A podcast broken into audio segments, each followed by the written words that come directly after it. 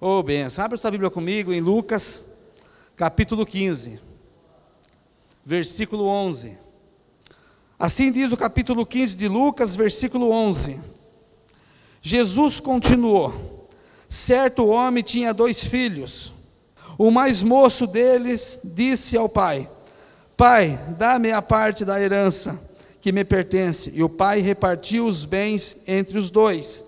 Poucos dias depois, o filho mais novo, juntando tudo, partiu para uma terra distante e ali desperdiçou os seus bens vivendo irresponsavelmente.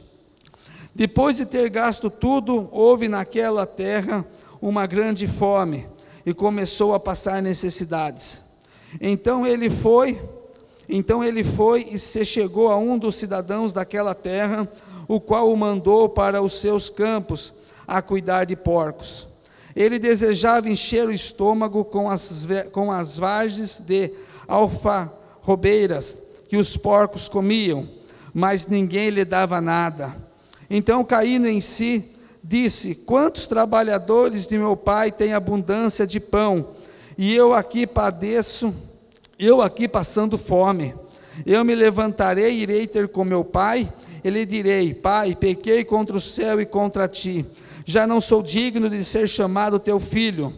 Trata-me como um dos teus trabalhadores. Então, então levantando-se, foi para seu pai. Quando ainda estava longe, viu seu pai e se moveu de íntima compaixão, e, correndo, o abraçou e o beijou.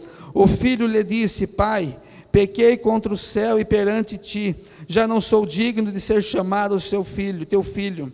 O pai, porém, disse aos seus servos: Trazei-me, de, trazei depressa a melhor roupa, vestiu-o com ela e ponde-lhe um anel na mão e sandália nos pés. Trazei o bezerro gordo e matai-o, comamos e alegremo-nos. Pois este meu filho estava morto e reviveu, tinha se perdido e foi achado, e começaram a festejar. O filho mais velho estava no campo, quando voltou e chegou perto da de casa, ouviu a música e as danças. Chamando um dos criados, perguntou-lhe o que era aquilo. Ele lhe disse: Veio teu irmão e teu pai matou o bezerro gordo, porque o recebeu são e salvo. Mas ele se indignou e não queria entrar. Então saindo o pai insistiu com ele. Ele, porém, respondeu ao seu pai: Olha, sirvo-te há tantos anos, nem nunca de. Ó, ó, ele, porém, respondeu a seu pai: Olha, sirvo-te há tantos anos, sem nunca desobedecer as tuas ordens, e nunca me deste um cabrito para alegrar-me com os meus amigos. Vindo, porém, esse teu filho que desperdiçou os teus bens com prostitutas, tu mandaste matar para ele o bezerro gordo. Respondeu-lhe o pai: Filho, teu, tu sempre estás comigo, e são todas as minhas coisas são e todas as minhas coisas são tuas. Era, porém, justo alegrarmos-nos e festejarmos, porque este teu irmão estava morto e reviveu, estava perdido e foi achado. Amém? Quando a gente fala sobre a passagem do filho pródigo, quase todas as vezes a gente fala sempre a mesma coisa. Que a mensagem sempre é dirigida ao mesmo sentido. A, a respeito daquele que estava na igreja, que se desviou, para que ele volte para a igreja e para que os irmãos que estão na igreja recebam ele bem.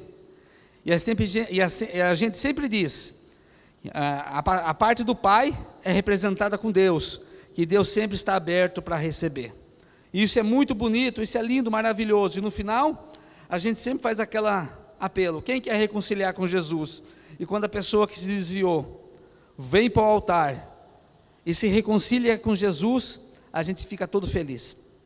Mas hoje eu quero trazer de uma forma diferente esse texto. Eu quero trazer hoje de uma forma que talvez você não ouviu ainda. E espero que você guarde no seu coração o que eu vou dizer. Hoje eu quero pregar sobre dois erros que o pai do filho pródigo cometeu. Dois erros que o pai do filho pródigo cometeu. E se a gente não tomar cuidado, a gente vai também cometer esses mesmos erros que o pai do filho pródigo cometeu. O primeiro erro que eu percebo, estudando esse texto, foi que ele não prestou atenção nos filhos suficiente.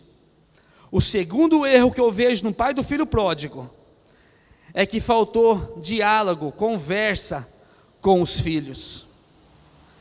Se ele tivesse prestado mais atenção no filho novo, vocês acham que o filho novo dormiu, acordou e disse assim: Ah, eu não estou mais querendo ficar na casa do meu pai, eu quero ir embora? De jeito nenhum. O desejo que estava no coração daquele filho já fazia um bom tempo. Não foi de uma hora para outra.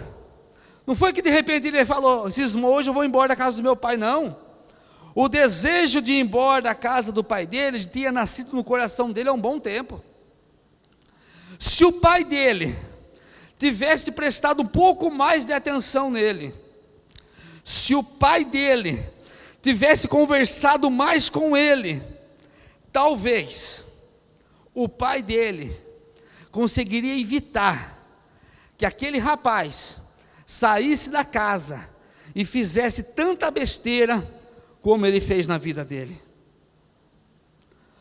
Se ele tivesse prestado mais atenção no filho mais velho, conversado mais com o filho mais velho, ele ia perceber também que aquele filho que ficou ali na casa, na, na fazenda dele, trabalhando com ele, ele ia perceber que aquele filho também não estava satisfeito. Que aquele filho queria um pouquinho mais de carinho, de, de atenção da parte do pai. Ele queria um pouquinho mais de reconhecimento de tudo que ele fazia pelo pai, de tudo que ele fazia pelo serviço que o pai colocava na mão dele. O pai ia perceber que ele queria ser um pouquinho mais reconhecido. E talvez ele não ficaria tão revoltado se o pai desse um pouquinho mais de reconhecimento para ele. Quando o irmão dele voltou, que ele ficou indignado ao ponto de não querer participar da festa. Em nossas vidas, com aqueles que vivem com nós, com os nossos familiares que moram em nossa casa, nós não podemos cometer esses dois erros. Nós não podemos cometer esses dois erros com os nossos filhos. Nós temos que prestar mais atenção em nossos filhos. E nós temos que procurar conversar mais com os nossos filhos. Irmãos, nós temos que colocar uma coisa em nossa cabeça: que quando a gente coloca um filho no mundo, a nossa responsabilidade aumenta porque nós estamos colocando um ser vivente na terra. Nós estamos colocando na terra um novo ser vivente. E a obrigação nossa, como pai como mãe, é cuidar dos nossos filhos. E quando eu digo cuidar, inclui vários fatores, várias coisas: alimentação, vestimenta, educação, colocar na escola e educar. E além de tudo isso, nós que servimos a Jesus, ensinar o caminho de Deus para os nossos filhos. Mas muitos pais, e esse é um erro que nós temos que vigiar muito, comete o erro de não prestar muita atenção nos filhos, comete o erro de não conversar muito com os filhos. Quando o pai, quando a mãe ela consegue prestar mais atenção nos filhos, ela vai começar a perceber se tem alguma coisa de errada com o filho. O pai vai começar a perceber que tem alguma coisa errada com o filho. Mas para isso, precisa prestar atenção. É uma coisa linda, é uma coisa maravilhosa, quando nós pais conseguimos fazer com os nossos filhos não seja apenas filhos nossos, mas sejam nossos amigos também. Se a gente conseguir fazer que os nossos filhos sejam os nossos amigos, nós vamos fazer que, que eles se abram com nós. eles consigam se abrir e falar aquilo que eles estão sentindo. Muitos filhos não conseguem se abrir com o pai e com a mãe, porque todas as vezes que ele tenta se abrir, é só pancada, é só chicoteada, é só cajado na cabeça. Então ele prefere se abrir com alguém lá de fora. E às vezes o conselho que aquela pessoa lá de fora vai dar para ele não é o conselho certo e não é o conselho correto. A minha irmã, ela tem tanta intimidade com o filho dela, tanta, ela só tem um. O menino tem 17 anos. Ela tem tanta intimidade com ele que ela fala todos os assuntos com ele. Todos que vocês imaginar. Todos os assuntos ela conversa com ele. E o menino vai, o menino se abre com ela. Até o que acontece no namoro dele, ele fala para ela. Tudo. Eu acho bonito isso daí. E ela ensinou ele a usar até aquilo lá. Não preciso falar o que é, né? Ela ensinou o filho dela a usar. Ela pegou uma banana lá e ensinou o menino a usar. Não preciso falar o que é, né? Não preciso nem falar, você já sabe o que é, né? Até isso, ela ensinou o filho dela. Então, irmãos, é importante a gente prestar atenção nos nossos filhos, conversar com os nossos filhos. Muitas das vezes, a gente se preocupa tanto em conversar com as pessoas lá de fora, aconselhar as pessoas lá de fora, e a gente esquece daqueles que estão do nosso lado em nossa casa. Muitas das vezes, a gente fica ali tempo, tempo, até minutos e minutos, aconselhando, falando com pessoas lá de fora, e a gente esquece daqueles que estão da nossa casa, vivendo do nosso lado. Muitas das vezes, a gente consegue salvar, entre aspas, as pessoas lá de fora, mas não conseguimos salvar os que estão na nossa casa. Eu sempre tenho uma frase comigo e eu guardo isso no meu coração. Se um dia eu for um grande pregador, de multidão em multidão. Meu coração não está nisso. Mas se um dia eu for, e eu ganhar um milhão de almas para Jesus, eu ganhar muitas almas para Jesus, e meu filho e a minha filha perder a salvação, o meu ministério, para mim foi fracassado, porque eu ganhei o mundo inteiro, mas eu perdi o meu filho e minha filha. Então, para mim, o meu ministério foi fracassado. Então, eu prefiro pregar para poucas pessoas, e a minha filha e meu filho ser salvo, um dia e morar no céu, do que eu ganhar o mundo inteiro e perder a minha casa. E perder a minha casa. Mas quando nós conseguimos prestar atenção em nossos filhos, a gente, a gente pode até evitar que os nossos filhos venham fazer besteira na vida. Em alguns casos, a gente pode até evitar que os nossos filhos venham dar cabeçadas na vida. Se lá no início a gente começar a prestar atenção, quando ele começou a fazer algumas coisas, e a gente chamar ele para conversar, e ter uma conversa de pai para filho, de mãe para filho. Quando a mãe e o pai percebe, começa a prestar atenção no filho, ele consegue ver que o filho está caindo no mundo das drogas. Se a mãe começar a prestar atenção, observar bem o filho, ela vai conseguir ver. E se lá no início que ele está começando no mundo das drogas, ela conseguir conversar com ele, dialogar com ele, o pai conversar, o pai vai ajudar. O pai fala: Vem aqui, filho, vou ajudar você, não entra nessa, aconselhar o filho, ajudar o filho, dar uma força para o filho. Em muitos casos, ele vai evitar que o filho dele ou com a filha dele seja um drogado lá na frente, seja um viciado. Porque quando a pessoa vicia, irmão, que cai de cabeça no mundo das drogas, e eu tenho experiência disso porque eu tive em casa é difícil a pessoa sair. É só com a força de Deus, com muita força de vontade e com a força de Deus, que a pessoa consegue sair do mundo das drogas. Mas quando lá no início, lá no comecinho, Se o pai e a mãe começar a observar e perceber, falar: filho, vem aqui, não vai nesse caminho, que você vai se dar mal. Em muitos casos, o pai e a mãe conseguem livrar o filho daquela perdição. Consegue, porque é melhor evitar no começo do que quando estiver lá no final. Porque, me desculpe da franqueza, mas eu tenho que ser claro com vocês. Existem três caminhos para quem usa droga. Para quem está me ouvindo lá e para quem está me ouvindo aqui. Existem três caminhos. Para quem caiu de cabeça no mundo das drogas. Ou a pessoa busca força em Deus e tem a força de vontade de largar. Vai lá numa clínica, entre lá, se interne e lute, lute contra aquilo e vença aquele mal.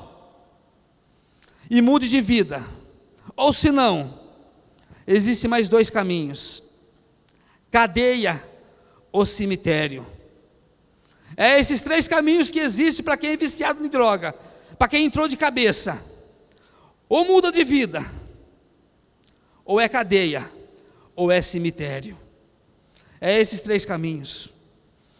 Mas que Deus possa nos livrar deste mal, e que Deus possa livrar a nossa família desse mal e os nossos filhos, em nome do Senhor Jesus. Quando a mãe e o pai prestam atenção no filho, e ele percebe que o filho e a filha estão tá chegando com algumas coisas em casa que não é dele. O que, que é para ele fazer? De onde você arrumou isso daí? Aonde você arrumou? Ah, do coleguinha meu. Então vamos lá ver se é dele mesmo. Vamos lá ver se é dele. É no começo, irmãos. Porque hoje o menino rouba um carrinho. Amanhã ele rouba uma coisinha. Amanhã ele está roubando um banco. Está roubando caixa forte. Está roubando lotérica. Está fazendo tantas coisas erradas. Então é melhor a gente prestar atenção nos nossos filhos hoje. Conversar com eles e mostrar para eles que aquilo está errado. Do que lá na frente a gente chorar na porta de uma cadeia visitando nosso filho. E o pior, ir no cemitério chorar pela morte dele. O papel nosso, irmãos, é cuidar dos nossos filhos. Não é papel da sociedade. Não, é papel nosso. Foi a gente que colocou os filhos no mundo. Nós temos que educar. Nós temos que prestar atenção neles, nós temos que conversar. Tem, tem adolescente, tem jovem, tem criança que se tranca no quarto e fica em frente ao computador. E a mãe nem sabe com quem a criança dela está conversando, está fazendo no computador.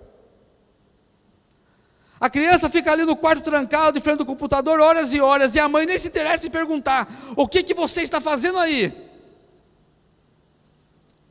Às vezes aquela criança está sendo influenciada por um pedófilo, e a mãe não está sabendo, porque não prestou atenção, porque não foi saber o que a filha e o filho estavam vendo no computador. E daí, quando o pedófilo pega o filho dela, pega o filha, daí ela quer fazer justiça com as próprias mãos. Vai resolver? Não. Por que, que não prestou atenção lá atrás? Por que, que não foi ver? Falou, filho, o que está vendo no computador aí? Filha, o que, que você está vendo aí? Como que pode deixar a pessoa trancada no quarto, vendo o que quer, e não se interessar em perguntar? Depois vem reclamar do futuro da criança. Depois vem reclamar das coisas, das coisas ruins que aconteceu. Mas por quê? Faltou prestar mais atenção e faltou conversar mais. É, a gente tem que prestar atenção até nos amigos que os nossos filhos andam. Nós temos que prestar atenção e perguntar para quem é esse amigo seu? Quem é a família dele? Porque os amigos os amigos, ele tem dois poderes: de levar para o lado bom e levar para o lado ruim. Só que tem pai e tem mãe que não se interessa com nada. Tem pai e mãe que deixa. Depois lá na frente vem chorar, vem reclamar. Ah, porque isso, porque aquilo. Eu não saía da igreja. Eu fazia campanha na igreja. Eu orava na igreja. Eu ia todos os cultos na igreja. O que aconteceu com meu filho? Claro. Você não prestou atenção nele. Você não teve conversa com ele. E vir para a igreja é bom, é ótimo, claro que é bom. Mas é bom também cuidar dos nossos filhos. É bom prestar atenção nos nossos filhos. É bom conversar com os nossos filhos, para que eles não venham fazer besteira lá na frente. Depois não adianta chorar pelo leite derramado. Tem adolescente, criança, que amanhece jogando. Eu nem vou falar videogame, porque eu não sei o nome dessas coisas. Eu nunca me interessei por jogos de games assim. E tem aquele jogo de tiro que parece real. Alguém sabe o nome daquilo? Que parece real. Um atirando no outro, um matando o outro. E tem criança que amanhece, tem adolescente que amanhece vendo aquilo, jogando aquilo. E um joga contra o outro. É no computador, no videogame, é os videogames modernos. Tem adolescente, tem criança, irmãos, que vai jogar aquilo lá a vida inteira e não vai acontecer nada. Não vai acontecer nada, vai ser normal para ele, vai ser só o jogo. Mas alguns, mas alguns, vai sair do jogo e levar para a realidade. Alguns que ficam nesse joguinho de matar um outro no, no, no videogame. Alguns que tem alguma coisa na mente que eu não sei o que é. Ele sai daquilo ali, da brincadeira, e leva para a realidade. Arranja faca, arranja arma e sai matando os outros na rua. Mas se o pai e a mãe conseguir ver o filho que é viciado nesse tipo de jogo, se o pai e a mãe começar a prestar bem atenção no filho, ele vai começar a observar que o filho está tendo algumas coisas erradas por causa daquele jogo. E se o pai e a mãe começar a observar, às vezes vai ter tempo de livrar aquele filho de fazer muitas besteiras na sociedade. Mas para isso, precisa ter, prestar atenção e conversar com os filhos. Outra coisa que nós precisamos prestar, prestar muita atenção e ter conversa é no nosso casamento. O nosso casamento também. Se vocês repararam uma coisa, quantos divórcios está tendo nos dias de hoje? Quantas pessoas estão divorciando? Eu sou meio da época antiga, para mim casamento até que a morte separe. Mas hoje, até, até daqui a pouco, separe. Hoje mudou. As pessoas já casam hoje pensando em largar amanhã, não todos. Hoje virou, claro que tem alguns casos que é melhor a separação do que viver junto. Porque existe casal, se continuar junto vai sair uma desgraça, vai sair uma tragédia. Um vai matar o outro, então é melhor separar. Existem casos que até dá para engolir a separação. Mas existe casos, irmãos, se o marido prestasse mais atenção na mulher, e a mulher prestasse mais atenção no marido, se o marido conversasse mais com a mulher e a mulher conversasse mais com o marido, evitaria muitas separações.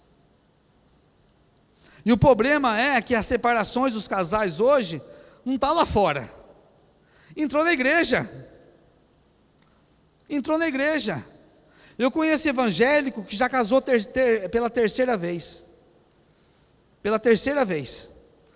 Marquinho conhece também. Pela terceira vez. E não foi caso de adultério, nada disso. Não teve adultério, não teve nada disso. Mas separaram. Terceira vez. Eu conheço o pastor auxiliar, não da quadrangular, de outro ministério, que já está indo para o quarto casamento. Semana passada casou pela quarta vez. Pela quarta vez. Mas por que, que existem tantas separações? Porque está faltando essas duas coisas: prestar mais atenção e conversar mais. Você acha que uma pessoa, ela dorme, ela acorda e ela fala assim: Ah, eu vou separar do meu marido hoje. Imagine. Ah, eu vou separar da minha mulher hoje. Imagine. O desejo de separar, de divorciar, vem nascendo durante um tempo. Não é de um dia para a noite. Não, de jeito nenhum.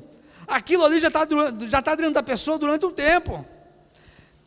Mas se os dois, um começar a prestar atenção no outro, e um conversar mais com o outro, Muitos casamentos podem ser salvos. E não precisa chegar na separação. Não precisa chegar na separação. Não precisa. Mas o que precisa ter é conversa, é diálogo, e um prestar mais atenção no outro. Porque não adianta, irmãos, nós vamos largar da nossa mulher, nós vamos arranjar outra. E você acha que o casamento vai ser perfeito? Não existe casamento perfeito, não. Não existe. Não existe príncipe encantado nem princesa encantada. Quem espera um príncipe, desculpa da franqueza, vai morrer solteira. E quem espera uma princesa também, vai morrer solteiro, porque não tem. Todos nós temos as nossas falhas, os nossos erros. Casamento é duas pessoas diferentes morando na mesma casa junto, que foram criadas diferentes, pensam diferente, tiveram criação diferente, estão vivendo no mesmo telhado junto. Ah, eu vou separar da minha mulher, vou arranjar outra. Arranja. Daqui um ano, dois anos, você vai ver que vai ter as picuinhas também. Se não for antes. Não for antes. Não é por causa de uma discussãozinha desse tamanho que vai pedir a carta de divórcio, né? O que precisa ter é mais conversa, é mais diálogo e um prestar atenção mais no outro. Na igreja também é da mesma maneira. Você que é líder de algum, de algum departamento da igreja, se acha aquela pessoa que procurou você e falou assim, viu, eu quero um tempo aí no meu cargo aí, viu? Não me escale mais não. Já aquela pessoa ela dormiu, acordou e decidiu? Imagine. Fazia um bom tempo que ela já estava pensando naquilo. O que, que o líder tem que fazer, o líder de, de, de departamento da igreja? É procurar conversar com aqueles que são liderados por vocês. Conversar, está tudo bem? Como você está? Procurar chegar mais junto da pessoa, e quando a pessoa vir para entregar, o que está acontecendo? Vamos conversar. Quem sabe você consegue fazer que a pessoa não saia. Algumas pessoas querem sair para descansar mesmo, está muito abatida, está estressada, é diferente. Mas algumas pessoas deixam de exercer aquele cargo por causa de alguma coisa. E se vocês prestar mais atenção neles e conversar mais com eles, talvez vocês consigam evitar que eles deixem o cargo deles e continuem trabalhando do seu lado. Entendeu? Nós temos que parar com esse negócio. Ah, se sair um, vem outro. Ah, se daí não quiser, ó, vem outro. Às vezes não vem, não, viu? Às vezes demora para vir. Numa banda de, de música. Ah, se fulano não quiser tocar, vem outro. Irmãos, o industrial aqui tem um privilégio que não é todas as igrejas que tem, não. Tem uma banda grande igual eles têm aqui. Essa banda grande de músico igual tem aqui. Tem um monte de quadrangular, tem algumas quadrangulares que tem, não tem banda. Tem igreja quadrangular mais antiga do que essa que não tem banda. Só tem um cara tocando violão. E às vezes o pastor tem que fazer o louvor com playback. E igreja quadrangular mais antiga do que essa. Ah, vamos perder. Se esse músico não quiser mais, manda outro vir no lugar dele. Às vezes não vem, não. Olha, eu saí de uma igreja quadrangular aqui, de Piracicaba. Por mim, eu estava até hoje lá. Mas eu saí de lá, porque lá não tinha escolinha para criança. Daí minha mulher falou para mim assim: Eu não vou mais lá. Porque lá não tem escolinha, meu filho não para. Meu menino queria sair na rua na hora do culto. Daí minha mulher falou, não vou mais. Minha mulher falou, não vou mais, também não vou, né? Porque o marido tem que estar onde a mulher está e a mulher tem que estar onde o marido está. Falei, vou sair de lá. Saí. O pastor perdeu uma família, porque não tinha escolinha. Sabe o que faz falta na igreja? A gente não percebe? Pessoa que mexe no som. Irmãos, arranjar uma pessoa boa para mexer no som é difícil. Uma pessoa que saiba mexer. Uma igreja que tem um cara que mexe no som, tem que valorizar ele. Eu já passei por isso. Já passei por isso. O som da minha igreja foi ficar bom. Quando eu tomava conta da igreja, quando o Marquinho foi comigo para lá. Daí o Marquinho foi e cuidou do som para mim. Daí o som ficava uma beleza. O jeito que eu gostava. Mas antes disso, o meu cunhado ia lá no sábado, testava o microfone para mim, deixava o microfone uma beleza, do jeito que eu gosto. No domingo estava bom. Na quarta-feira eu ia pregar, estava ruim. Porque as pessoas que mexiam, eles não sabiam mexer direito. Mas eu não podia também maltratar eles, porque eles não têm culpa de não saber mexer. Daí quando o Marquinho foi comigo para lá, o Marquinho deixou tinino. Daí ficou uma maravilha. Então, professor de escola, professora de escolinha, pessoa que mexe no som, nós temos que valorizar. Pessoas que tocam na igreja, que tem caráter, que seja crente, que tenha compromisso com Deus, nós temos que valorizar. Porque não é fácil achar. Não é fácil. Marquinho ficou comigo alguns meses. Era o Marquinho e mais um rapaz tocava violão. Só os dois de músico. Eu não tinha banda. E de quarta-feira o rapaz não podia ir antes do Marquinhos ir comigo, ele não podia ir. Sabe o que eu fazia? Os músicos, as pessoas que cantavam na igreja, cantavam com playback. Não vai deixar de ter culto por causa disso. Mas eu quero dizer para vocês que nós temos que parar com essa história. Se perder, vem outro. Não, irmãos. Nós temos que valorizar aqueles que temos. Nós temos que valorizar. Então você que é líder, Procure cuidar daquelas pessoas que Deus colocou na sua mão para você liderar. Procure conversar com eles. Aqueles que saíram do seu grupo, telefona para ele, pergunta para ele se está tudo bem com ele. Pergunta para ele se ele não quer voltar. Às vezes o que está faltando é só isso. É só um telefonema. É só você falar, oh, está tudo bem com você. Às vezes isso vai mudar ele. Porque não podemos ser líder apenas para fazer escala e para ir numa reunião de ministério. Não, irmãos. Líder tem que cuidar. Líder é o auxiliar do pastor naquele grupo. Ele tem que cuidar do grupo dele. Ajudar aquelas pessoas do grupo dele, para que o grupo seja uma bênção. Então, irmãos, a nossa vida, vamos prestar mais atenção naqueles que estão ao nosso lado e vamos ter conversar mais com os nossos familiares. Vamos, você que é líder, converse mais com aquele que você lidera. Que você possa conversar mais com seu filho, conversar mais com a sua esposa, prestar mais atenção na sua família. Não deixe o diabo destruir a sua casa por falta de relacionamento seu.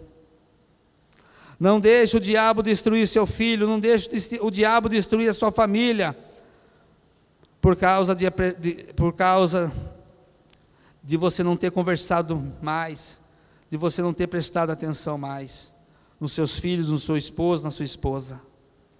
Vamos cuidar do nosso casamento, vamos cuidar da nossa família. A obrigação da nossa família cuidar é nossa, não é do presidente da república, não é da sociedade, a obrigação é nossa, cuidar. Temos que parar de ser aquele tipo de marido, aquele tipo de pai assim. Não deixe faltar nada em casa. Eu não deixo faltar nada. Que tem pai, tem marido que só sabe falar isso, não deixe faltar nada em casa. Mas às vezes o mais importante está deixando faltar. Às vezes o mais importante nós estamos deixando faltar. E eu me coloco nesse cesto também. Que é mais atenção, é mais carinho, é mais amor. Às vezes está faltando isso. E nós estamos preocupados só em encher a dispensa de comida, nós estamos preocupados só em comprar roupa para eles, e nós estamos preocupados só em ter um bom carro para andar, dinheiro no bolso para viajar. Tudo isso é bom, é maravilhoso e é bom que a gente tenha. Mas nós temos que ter também amor, carinho e atenção com os nossos familiares.